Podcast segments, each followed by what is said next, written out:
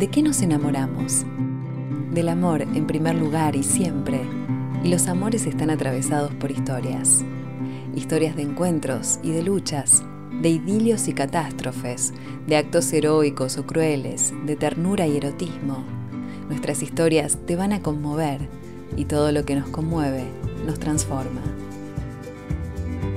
Historias que enamoran, un podcast de libros de Penguin Random House Grupo Editorial.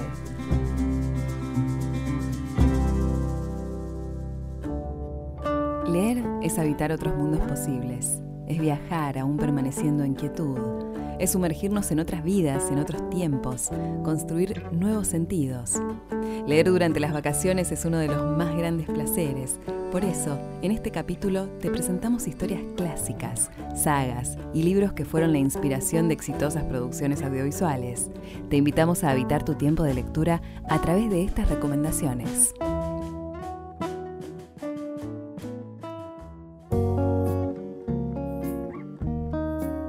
Clásicos. Los clásicos son aquellos libros que trascienden tiempo y espacio porque tocan la fibra íntima de la condición humana. Te proponemos una serie de clásicos imperdibles. Mujercitas de Luisa May Alcott. Es una novela de la escritora estadounidense, publicada en 1868, que retrata la vida de las hermanas March, con la guerra civil en los Estados Unidos como fondo. Está basada en las vivencias de la autora durante su niñez en la ciudad de Concord, Massachusetts. La escritora, Gloria Casañas, se refiere a una de las hermanas March como alter ego de Luisa May Alcott. Las hermanas March eran las hermanas Alcott. Luisa cambió los nombres de todas, salvo de Beth, que siguió siendo Elizabeth. En el tiempo en que ella escribió Mujercitas, ya Elizabeth había muerto, pero la, hizo morir en la trama. De las cuatro, Joe era la que hacía las cosas que Luisa quería y la que mostraba el carácter de Luisa. Están muy bien dibujados los personajes, porque en las verdaderas hermanas, en las hermanas Alcott, uno las encuentra identificadas, pero sutilmente transformadas en el personaje que ella quiso crear el personaje que nosotros consideramos el alter ego de Luisa, que es Joe March, es un personaje que muestra esa independencia de carácter y que muestra la certeza de que una mujer puede tener una vocación que no sea el matrimonio. Puede enamorarse o no, pero que no sea eso lo que la convierte en mujer. Esa era la convicción de Luisa y la mantuvo a ultranza. Ella nunca se casó, pero sí se enamoró, pero no quiso resignar esta vocación que tenía de escribir algo trascendental y lo logró.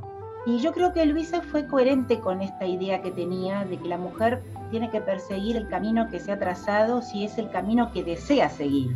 Penguin Random House, grupo editorial, desarrolló una edición definitiva en versión original e íntegra de este clásico de la literatura con prólogo de Patti Smith y un apéndice en el que se señalan los pasajes censurados por sus editores originales.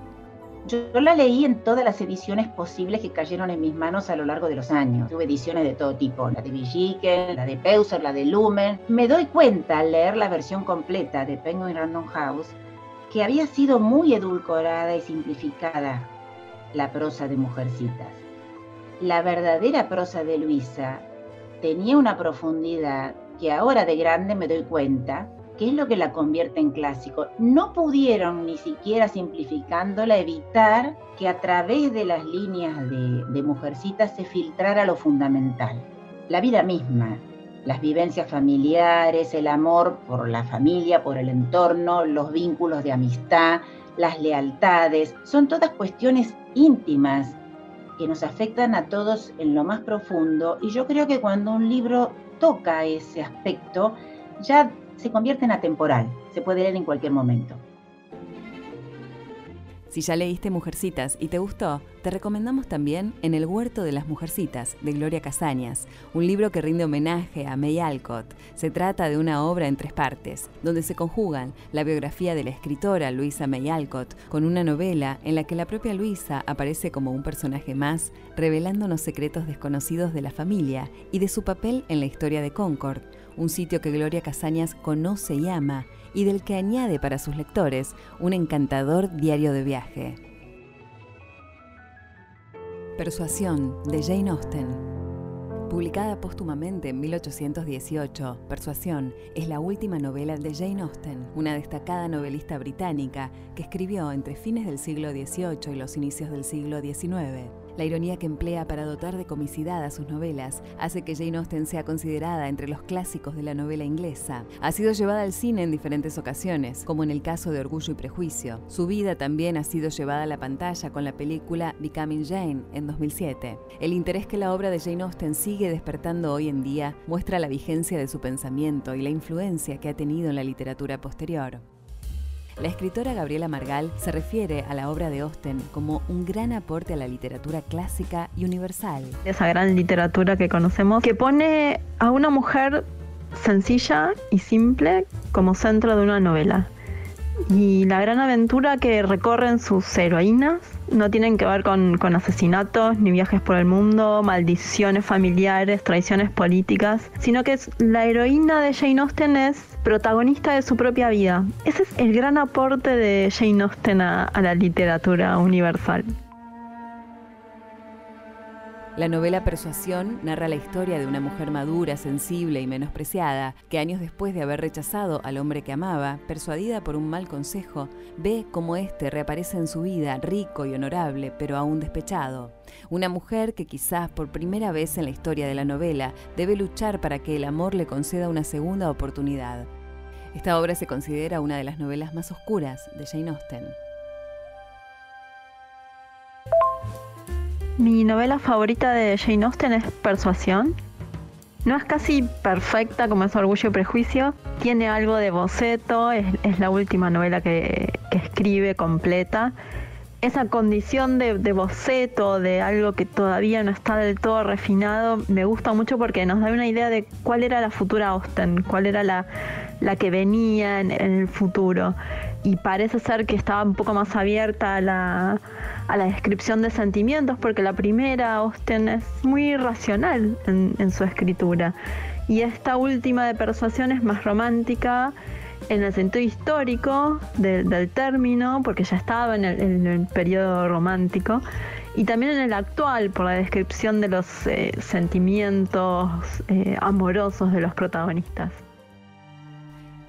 Si ya leíste a Jane Austen y te gustó, te recomendamos también a Edith Wharton, una escritora y diseñadora de los Estados Unidos, que es hoy un mito de las letras universales. Su obra más conocida es La Edad de la Inocencia, de 1920, que ganó el premio Pulitzer en 1921. Pone a la mujer como centro de sus novelas, desde una búsqueda de lo íntimo y lo cotidiano.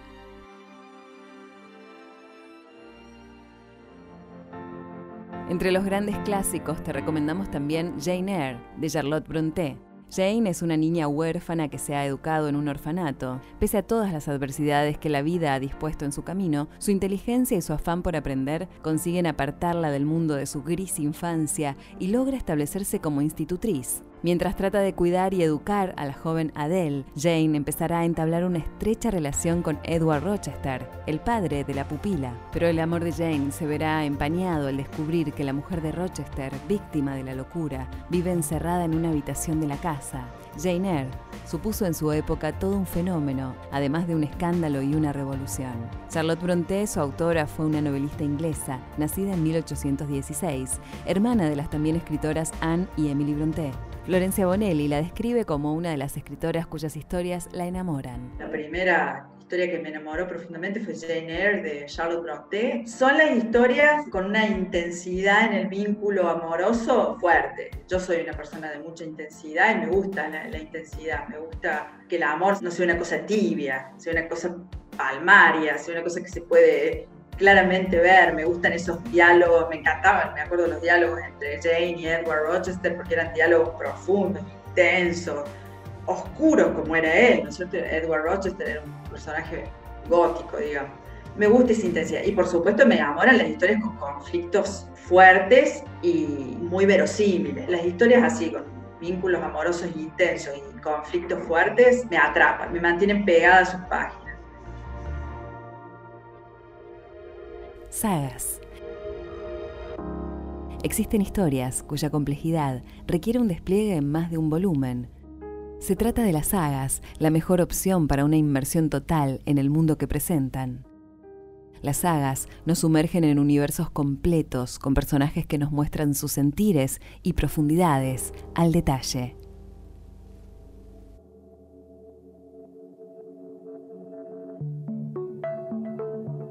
La saga de los Osorio, de la escritora cordobesa Cristina Bajo, remite a la larga y devastadora guerra civil que asoló a la Argentina durante un largo periodo del siglo XIX, en una delicada combinación de historias de amor y guerras. La autora cordobesa logró hacer de sus primeras obras pura ficción para luego aventurarse en la más compleja de las realidades. Si bien cada libro puede leerse por separado, al leerlos en orden de edición puede apreciarse un paisaje completo de la historia del país, centrada en Córdoba y en el interior durante nuestras luchas civiles, adentrándonos además en datos de nuestra vida privada como sociedad. La escritora Graciela Ramos se refiere a esta gran saga de Cristina Bajo. La saga de los Osorios inicia con Como vivido cien veces y en esta historia que termina con esa lejana barbarie nos cuenta todo lo que transcurre desde adentro en nuestra guerra civil argentina. De este libro voy a leer la tercera parte, El jaguar de las cuchillas, y elegí leer esto porque en uno de sus titulares, de las miles de notas que le han hecho en millones de diarios, ella dice los políticos no entendieron nada. Dice así, desde hace miles de años y universalmente el poder de un partido político, del fanatismo religioso o de la voluntad de un hombre, se sustenta con la máquina del terror. El método con que se trata al oponente político, al tibio, al indiferente o al disidente en apenas distinto desde las primeras civilizaciones hasta llegar a nuestros días, se lo aísla como grupo, se lo separa luego como individuo, se le dificulta su economía y se lo somete a humillaciones. Si está preso o cautivo, se lo tortura, se lo pone a merced de seres depravados, se lo carga de cadenas derivándolo a trabajos infectosos y degradantes, todo con el sentido de destruir las ideas que sustenta, robándole la dignidad, llenándolos de vergüenza y aniquilando su fuerza intelectual. Parte de un régimen de terror es quebrar la unidad de familias y amistades, ya acudiendo al fanatismo ideológico, ya por la fuerza de las circunstancias. Para 1840 en Buenos Aires, más que en las provincias, la confianza en el otro se había vuelto frágil, pues por diferentes medios se ofrecía recompensas a quien delatara a aquel que se negara a sostener el modelo elegido por el gobernador para guiar el país. Pues, como escribía John Lynch más de un siglo después, oponerse a Rosas era un crimen, casi y no tenía perdón. Las obras de Cristina Bajo fueron publicadas en España y traducidas a varios idiomas para ser tomadas como objeto de estudios académicos en Brasil, Canadá, Estados Unidos, Italia y Japón, entre otros países.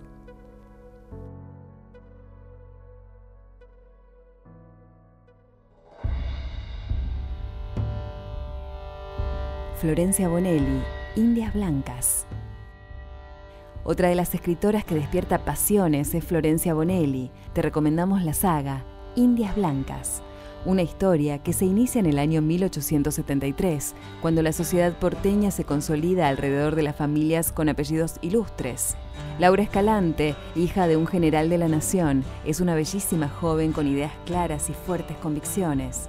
Cuando viaja a Córdoba para atender a su hermano enfermo, conoce al indio Ranquel Nahuel Trus War y su vida cambia para siempre. Indias Blancas es una saga de amor irrefrenable, enfrentado a todos y a todo, incluso a ellos mismos. Los hace transitar momentos dolorosos, llenos de aventuras, desencuentros y acción, en el marco de la épica lucha entre indios y blancos que ha definido nuestro país desde entonces. La escritora Gabriela Exilart se refiere a Florencia Bonelli como la gran autora argentina que llevó a la novela romántica a la cima. Si bien siempre hubo un público lector eh, de la mal llamada novela rosa, la gran mayoría de autoras eran de habla inglesa. Y fue Florencia quien alrededor del año 2000 nos conquistó con su libro Bodas de Odio y que hizo crecer el mercado literario local. Florencia eh, fue un boom, es un boom, un fenómeno que se convirtió en bestseller en, en muy poco tiempo y de alguna manera también revirtió el prejuicio que se tenía sobre la novela romántica, logrando que a su alrededor el mercado creciera. Encuentro en la obra de Florencia dos etapas, una primera en la cual aborda el romance en un contexto histórico local, y una segunda en la cual sus historias trascienden las fronteras y además adquieren un tinte más erótico. Elijo para abordar su obra la biología de Indias Blancas eh, porque es una, es una historia maravillosa y seguro que van a quedar atrapadas.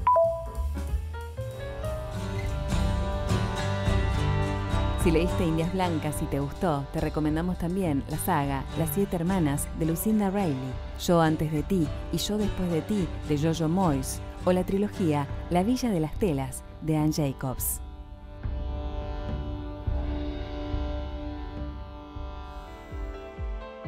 Grandes libros que fueron la inspiración de series exitosas. La producción audiovisual y la literatura han ido siempre de la mano las grandes películas y series basadas en libros casi siempre son buenas, pero nunca logran superar el material en el que están basadas. Te sugerimos aquí historias que inspiraron series de gran éxito. Margaret Atwood, El cuento de la criada. El cuento de la criada, publicada en 1985, es una novela distópica y una de las obras más importantes de la escritora canadiense Margaret Atwood. Destacada por la crítica social que realiza y por el abordaje sobre el maltrato a la mujer, temas frecuentes en sus obras, se convirtió en una serie de gran éxito protagonizada por Elizabeth Moss. I was asleep before. That's how we let it happen. Para la escritora Agustina Basterrica, Margaret Atwood es un referente. No solo porque su literatura es contundente, sino porque ella milita un feminismo que es el que a mí me interesa, que no es un feminismo radical, sino uno de integración que nos da herramientas para entender el patriarcado y trascenderlo, no destruirlo. El compromiso y la no violencia de Atwood, tanto en su literatura como en su vida, para mí la convierten en una autora fundamental. Si ya leíste el cuento de la criada de Margaret Atwood y te gustó, te recomendamos también el ensayo El segundo sexo de Simone de Beauvoir y Un cuarto propio de Virginia Woolf.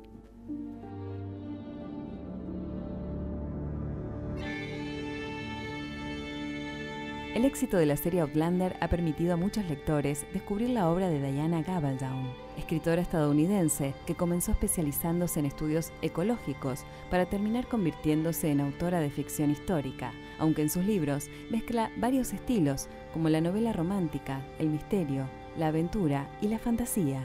Outlander es una historia en la que los encuentros fortuitos se conjugan en un intrigante final Recién finalizada la Segunda Guerra Mundial, una joven pareja se reúne por fin para pasar sus vacaciones en Escocia.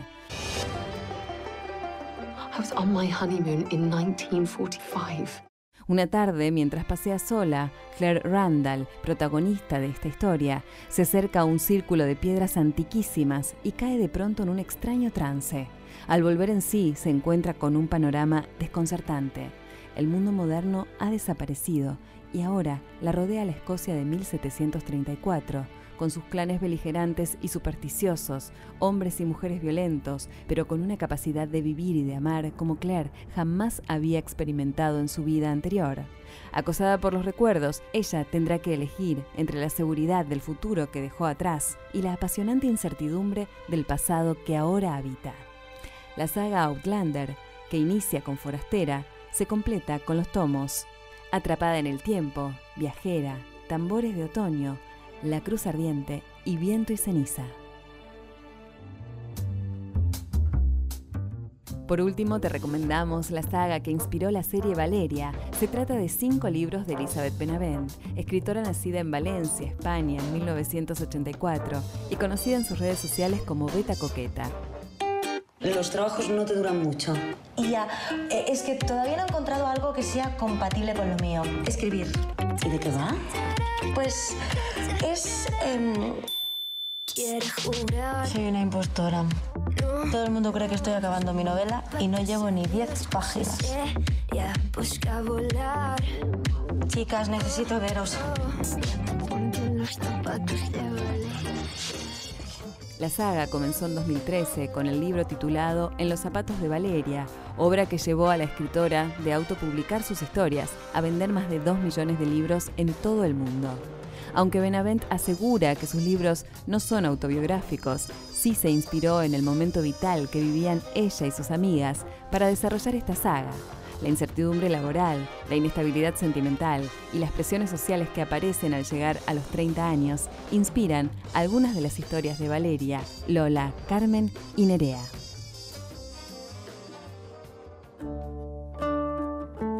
Invitamos a habitar tu tiempo de vacaciones a través de la lectura en papel o escuchando historias narradas por las mejores voces. Podés elegir tu próximo audiolibro ingresando a penguinaudio.com.ar y disfrutar del placer de leer también en movimiento. Historias que enamoran, un podcast de libros de Penguin Random House Grupo Editorial.